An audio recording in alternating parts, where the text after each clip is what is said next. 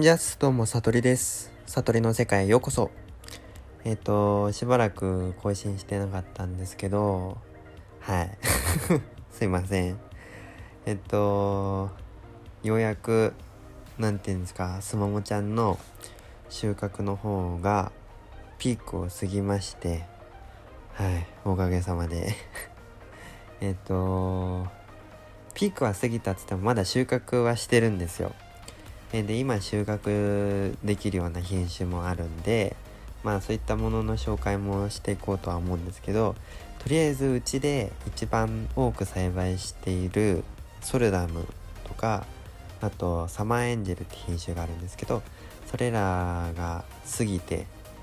えっとまあ一つ山を越えたかなっていうところでまあ少しねあのーほっとしているところです。はい。で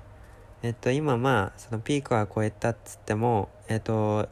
このスモモの終盤戦ですねにかけて取れてくる品種っていうのがありますんでそちらの方をちょっとご紹介していこうと思うんですけどはい。えっと今一番おすすめなのはそうですね言わずと知れたえっと太陽ですね。はい。太陽っていうスモモの品種は結構知ってる方も多いかと思うんですけどえっと今最高級品種であるキヨの、まあ、元となった木ですよね。元となった品種で昔はスモモの中でも、まあ、スモモの王様と呼ばれたのが太陽なんですけどえっと太陽は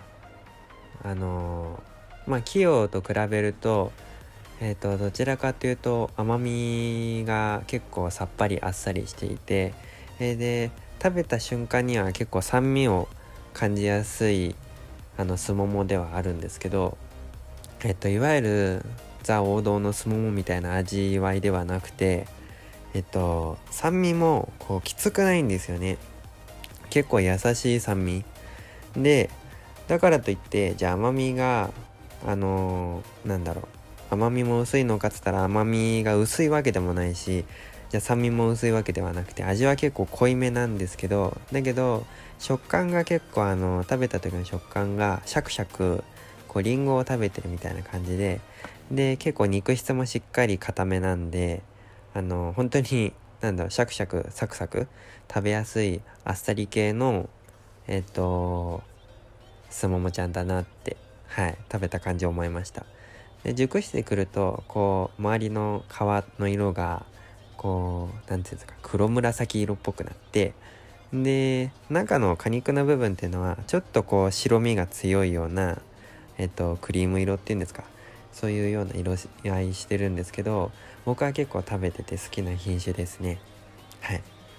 でえっとあとえっと今取れる品種でおすすめなのはアルプス王子ですね。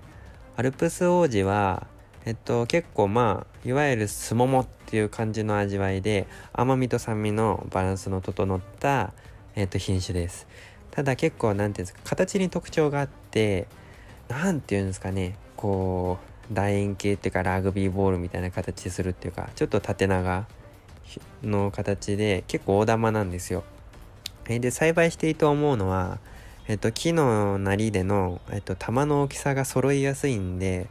えっと、パック詰めとか、えっと、作業する時には調整作業とかねする時にかなりえっと何て言うんですか作業しやすくてでね玉の揃いがいいんでで張りもいいし、うん、かなり栽培しやすいなっていうことは感じてますね。でまあちょっと変形が多少多いかなっていうとこあるんですけどうん。でも味わいも何て言うんですか結構食べやすくてえっ、ー、とかなりあのね今までうちで取ってきた品種の中でも味わいがいい方なので、えー、と僕はかなりおすすめできる品種ではあるんですけど、ね、今なんかかなりあの栽培する生産者目線での話になっちゃったな。はい。えっと味わいはまあこう甘みと酸味がバランス整った感じではあるんですけどえっと果汁は多めでえで何て言うんですか果肉は結構しっかりパリパリ系です。はい。なんでまあ多分そこそこ日持ちもするしで見た目はこう周りがまあ赤紫色っぽく皮がね赤紫色っぽくて中は黄色ですね。はい。そんな感じの品種でまああのー、実離れもいいので種とあの実のね離れもいいんでこうかなり食べやすいなっていうとこは感じてます。はい。ですね。それがアルプ掃除とあと今取れてる品種ですとスイートカレンっていう品種があります。でスイートカレンはえっとスモモの中でもえっとかなり尖ってる尖ってるうんあの今まで食ってきた品種の中でえっとこんな変な品種ないなって思うんですけど あの見た目は周りが緑色っぽくて、えー、でちょっとこう赤がさしてくる緑が。えっ、ー、と地色の緑が抜けないでそれに赤がそのまま混ざるようなちょっとソルダムに近いような色合いにはなるのかな。ただちょっと皮の色っていうか皮がちょっとこう水なんですよ水の泡泡みたいな感じで泡吹くような感じでの模様をしてるんですよ。なんで正直ちょっと皮の見た目あんま良くないんですよね。えでただまあこうなんていうか結構つるんと艶のある皮ではあるんでえっ、とソルダムみたいなちょっとざらついた皮ではないです。はい。でえっ、と果肉部分はえっ、と熟してくるとちょっと皮の色が入ってくるのがちょっと赤みがさしてきますね。えっとちょっと赤赤が入るような果肉の色してます。はい。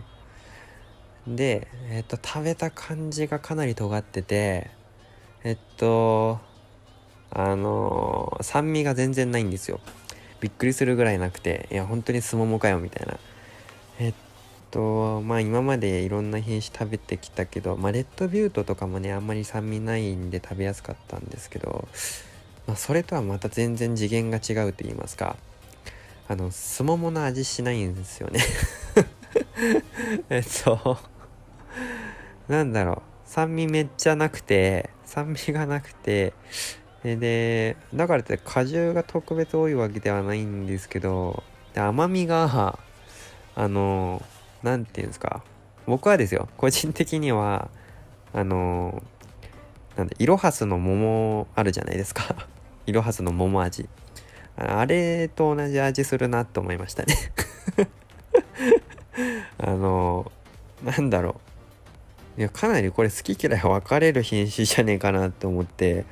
あのすごい自信持って押せる品種ではないんですけどはい。まあでも酸味がもう全然ダメっていう方にはおすすめできるかな。酸味で本当に全然ないんではい。まあスイートカレーでスイートって名前つくぐらいなんで。うん。まあそんな変わった品種なのがスイートカレーです。はい。もし気になる方いたらあのぜひ。でえっ、ー、とそうだな。今今取れてんのがそれら3つとあとまあ器用が最後取り終わってえっとこれから光樹っていう品種が取れてきてますね。えっと光樹っていうのはえっとまあ見た目がちょっと器用に似ててちょっとひび割れてくる。でちょっとむら、ね、紫色っぽくなる。皮が紫色っぽくなって中が黄色いんですけど光樹っていうのはえっとまあ、見た目はね結構器用にそっくりなんですけど器用はどちらかというとこれ結構柔らかめの品種になるんですよね。なんですけど工事は結構ガチガチです。硬いです。ですけど味わいは味自体はそんなに器用と差がなくて正直1個だけ渡されたらどっちか分かんないかもしんない。まあ比べりゃね結構わかるんですけど工事の方がガチガチだしあと皮の色がねえっ、ー、と器用はちょっと黒がさしてくるんですけど工事の方が薄い紫色っぽいかなっていうイメージですね。はい。まあそういう工事って品種も取れてきました。であとプルーンの早いやつが取れてきましたね。プルーンのバーバンクっていう品種があるんですけどちょっと大玉のプルーンなんですけどこれが取れてきました。で生のプルーンって皆さん食べたことあります？あのうちはプルーンが2種類あってスタンレーってやつとあとはバーバンクって2種類あってスタンレーはまだこれからなんですけどバーバンクってやつは今取れててこれがあのプルーンって昔あの、まあ、健康食品っていうかねえっと流行った時代があったと思うんですけどあの生のプルーンってなんですかねあのそのまま収穫したばっかりっていうかねあの木で熟して取るとすげえ酸っぱいんですよ。あのびっくりするぐらい酸っぱくてあの それ渋くはないかな。あんまり渋まあちょっと渋みもあるけど酸味が強くてとにかく。もうマジなんかレモンかじってるかなみたいな感じの酸っぱさですね。なんかすももの酸っぱさってレモンとかなんかそういうのとちょっと違う酸味だなって思ってたんですけど。いやプルーンに関しては本当にめちゃめちゃ酸っぱいで。でその酸っぱいがちょっとレモンに近いかなってとこあります。なんではい。ただプルーンの食べ方調べたんですよ。そしたらあの他の山梨県内の農家さんとかで調べたらえっと何ていうんですか1週間ぐらいこう追熟させたりして1週間ですよめっちゃ長いですよね。1週間ぐらい追熟させたりしてどんどんどんどんしわくちゃにするんですよ。乾燥させるみたいな。でそこまでなんかしわくちゃのふにゃふにゃみたいな感じになってた皮ごと食べるらしいんですけどそれがめちゃめちゃ甘いみたいなこと書いてあって。でまだなんか僕その状態食べてないんで ちょっと何とも言えないんですけどあのなんだろうもしリスナーの方で気になる方いたら送れますんではい。で僕もちょっとやってみます。プルーンを、まあ、そのままはもう食べたから あの追熟させて食べます。でまあ食べた感想もそのうちやります。はい。ですね。そんなプルーンと太陽器用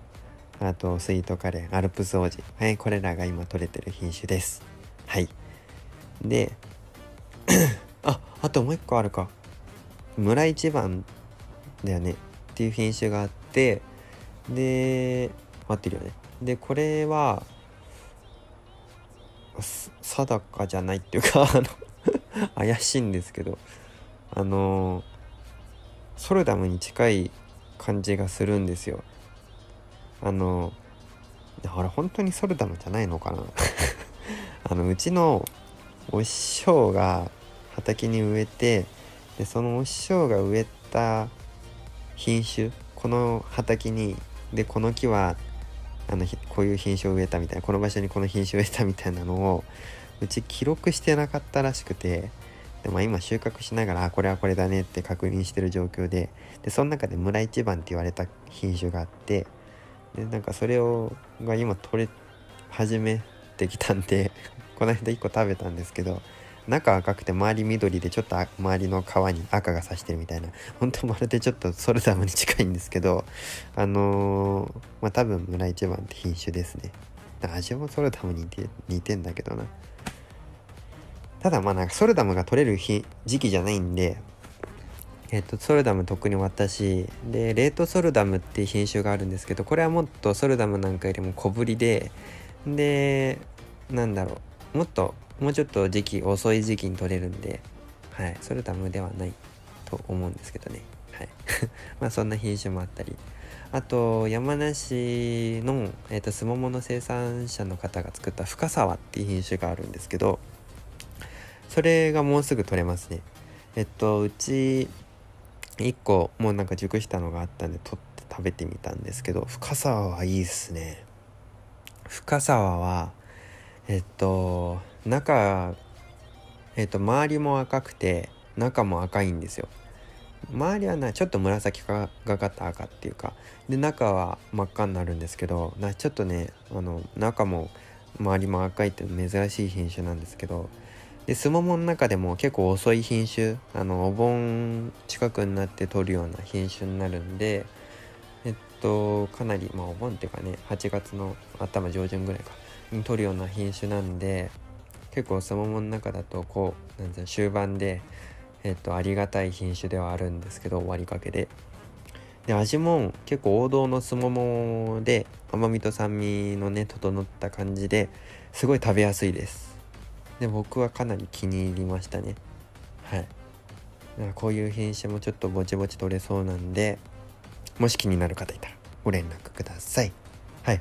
そんな感じで、いや今日なんかスモモの紹介だけでだいぶ喋ったと思う。今日、なんかスモモの紹介したかったわけじゃなくて、あの、いやまあそれもね、大事なことなんだけど、そうじゃなくて、えっと、あのー、皆さんも普段作業中って、えっと音楽とか、まあね、これ聞いてる方、ポッドキャストとか聞く方多いと思うんですけど、えっと普段イヤホンとかで聞かれますか？まあイヤホンね、うん。えっと、まあそ、なかなか スピーカーで聞く方いないと思うんですけど、イヤホンで聞くときに、えっと、なんだ、コードあるタイプ、コード、ワイヤレスのタイプか、コード付きのイヤホンか、どっち使ってますかね？で、ワイヤレスだと、あの、首掛けとか、あとまあ骨伝導とかね、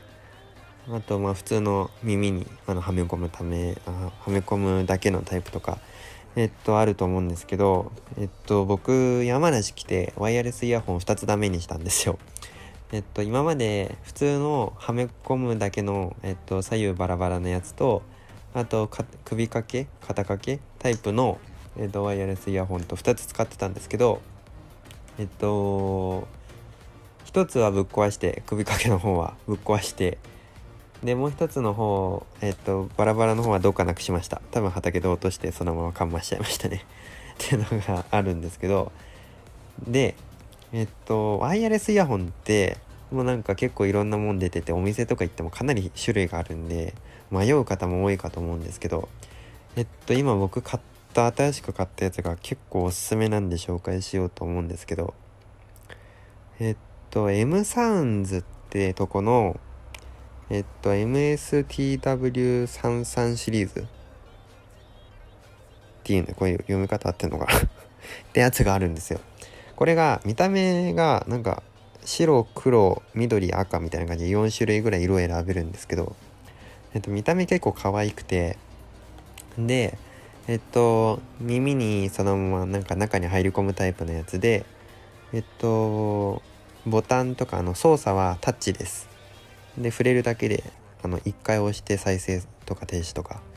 で2回でえっと音量アップかな。で3回で音楽スキップみたいな。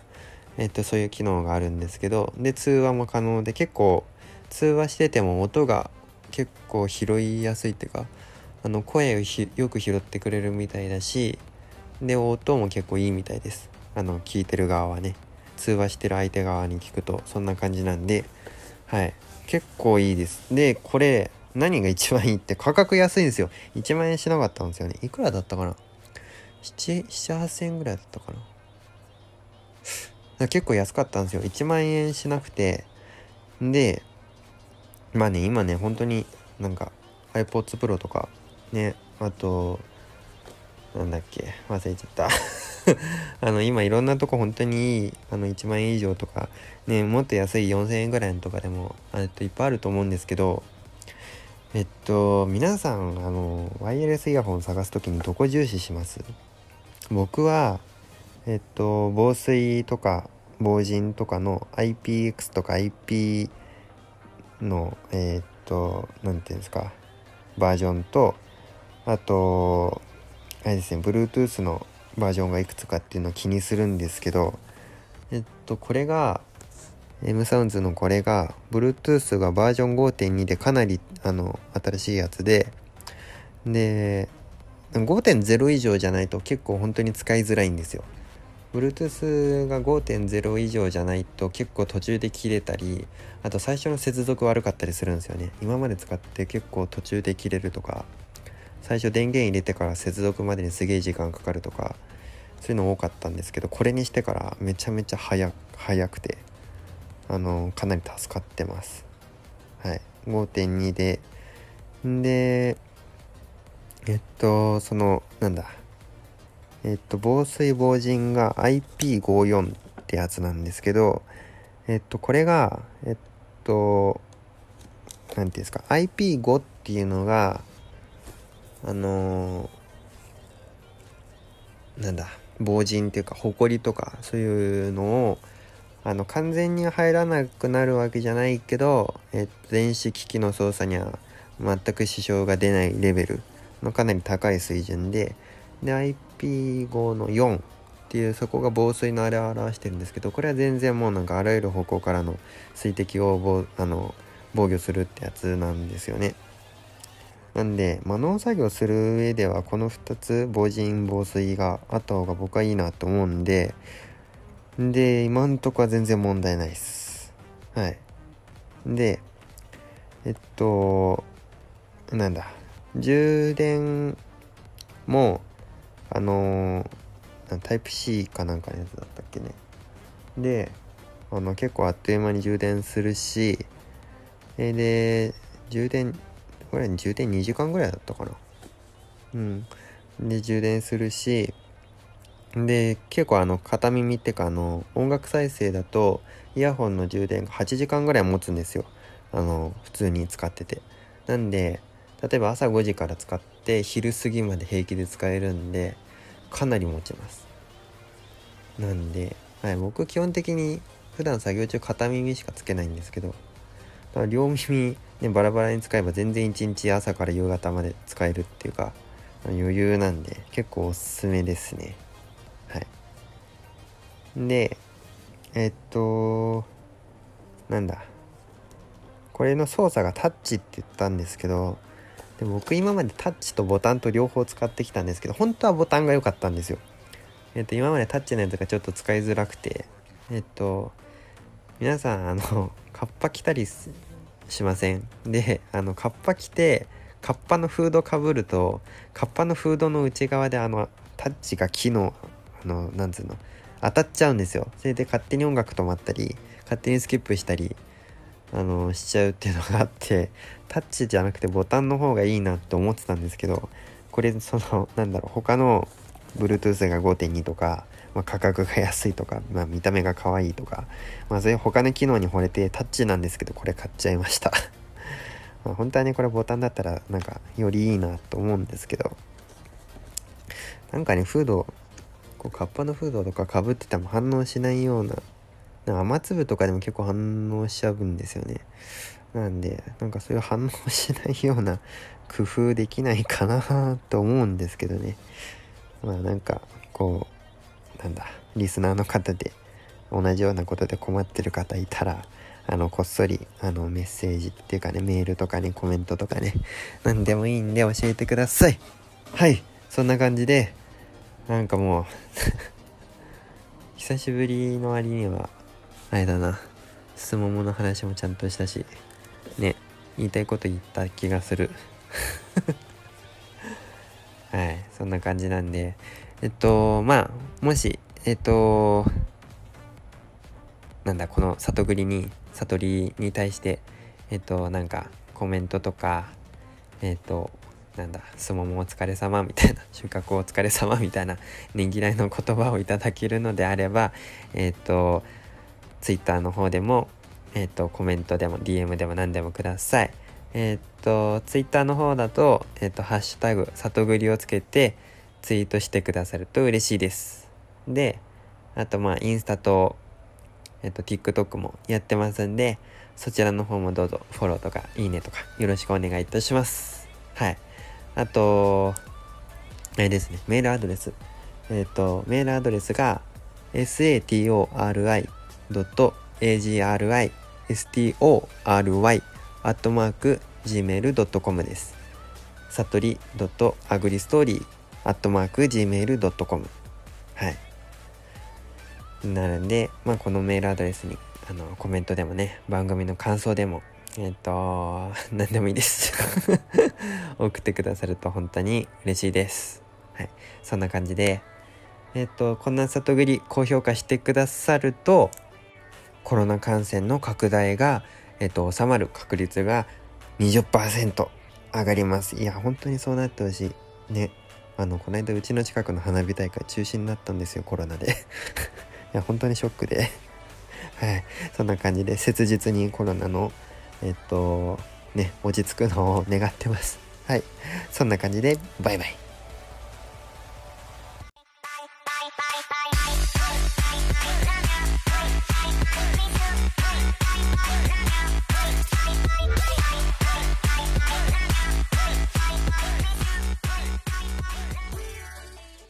オンジャースどうも、さとりです。突然ですが質問です。あなたはトラクターでシートベルトをしていますか？作業時に頭をぶつけたことはありませんか？安全フレームは正しく使えていますか？今農業の死亡事故件数は全産業平均の約13倍。誰の身に起きてもおかしくないんです。農作業事故は最大の経営リスク。意識や取り組み次第で防げるもの。あなたに無事でいてほしい。まずはシートベルト安全フレームヘルメットをお願いします。